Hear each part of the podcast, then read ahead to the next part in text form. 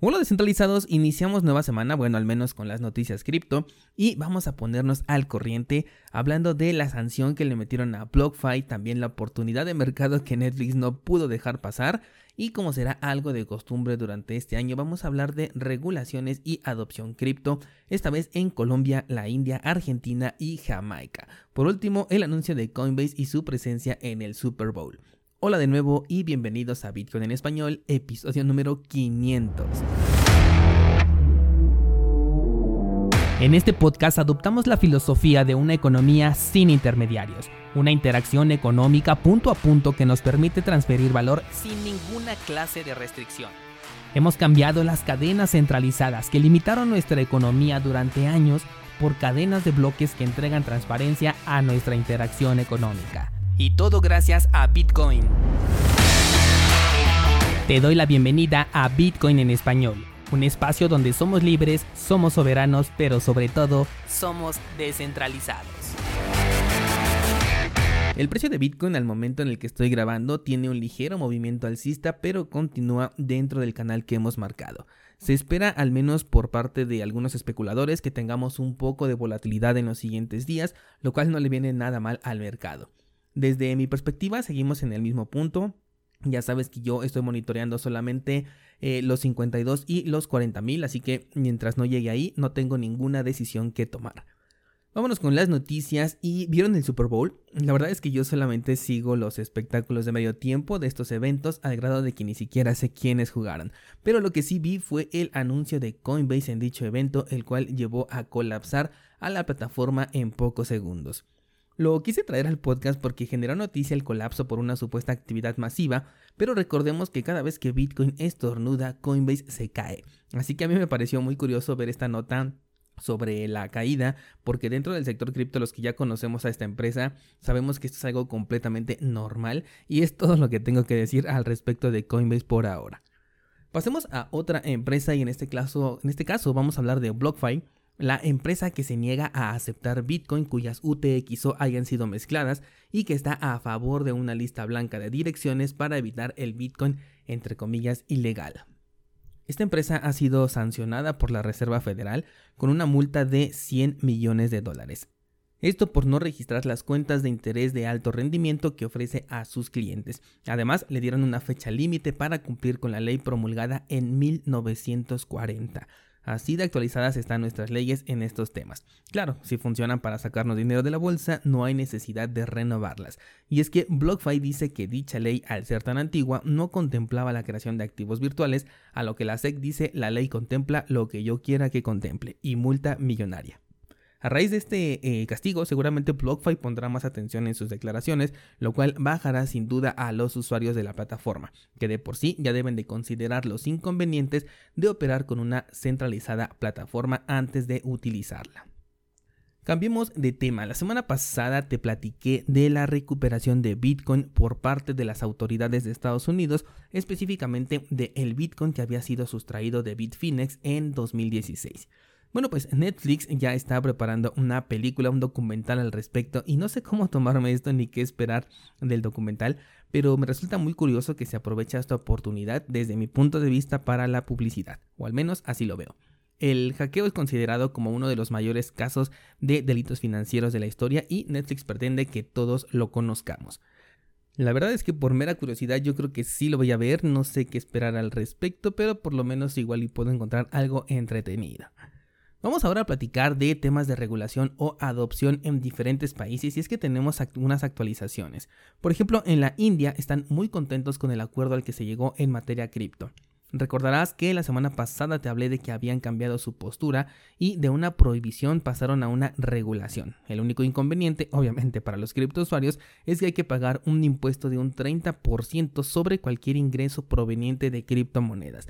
Además, dejaron muy muy claro que no importa si tienes pérdidas por la volatilidad, si te hackearon la cuenta o si pierdes tus semillas de recuperación.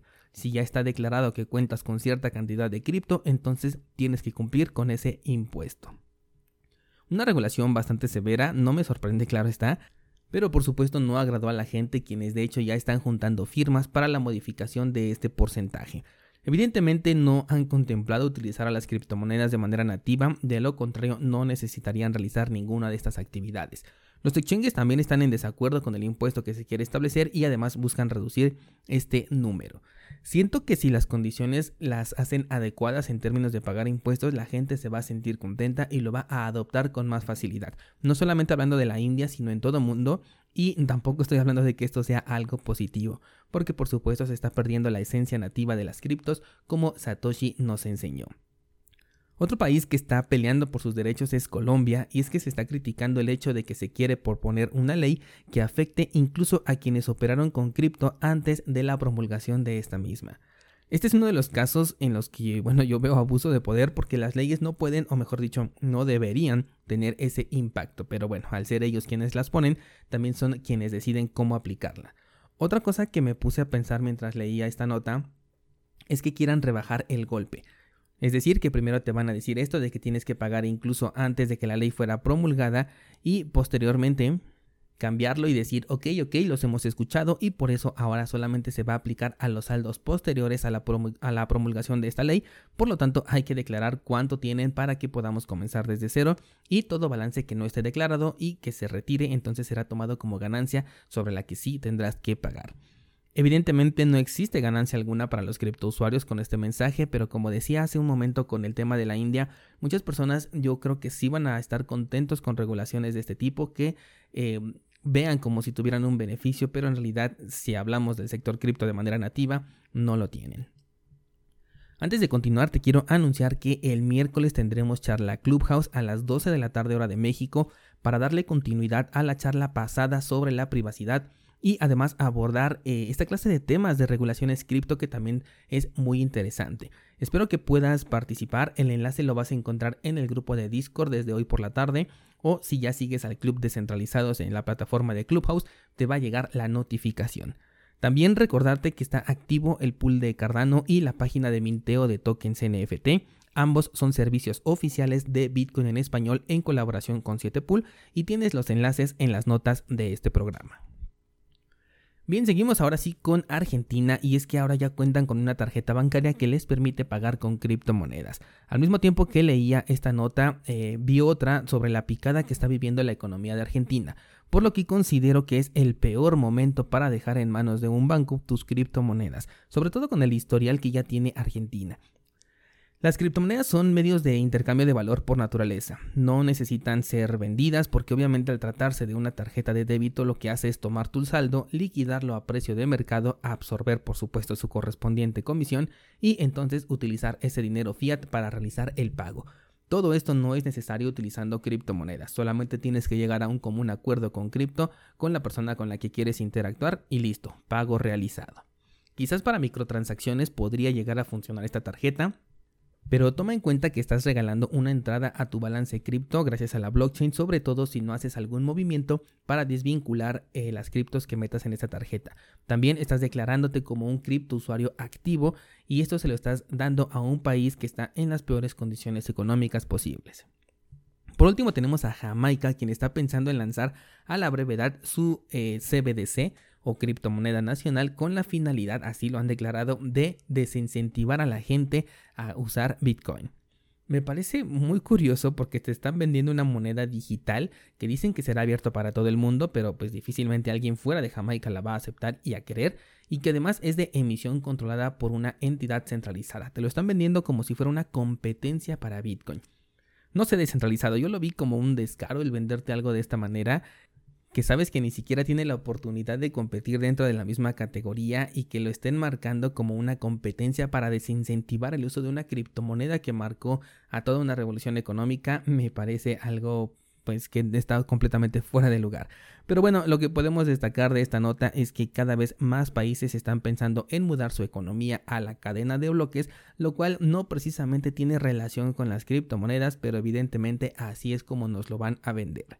Bueno, pues ya estás actualizado con lo que acontece en el mundo cripto. ¿Quieres debatir al respecto? Vámonos al Discord, donde por cierto ya les puse el canal para que comparten sus enlaces con las órdenes de compra o venta de Bitcoin o de cualquier otra criptomoneda. Así que si estás interesado, no dudes en utilizar este medio y siempre respaldar esa transacción desde una plataforma peer-to-peer que incremente el nivel de seguridad de tu interacción. Las recomendadas, como siempre, son Hodl Hodl y BISC. Los veo por allá en Discord. Ayer de hecho se armó un debate súper interesante que te invito a leer y mañana estamos por aquí de nuevo para seguir platicando.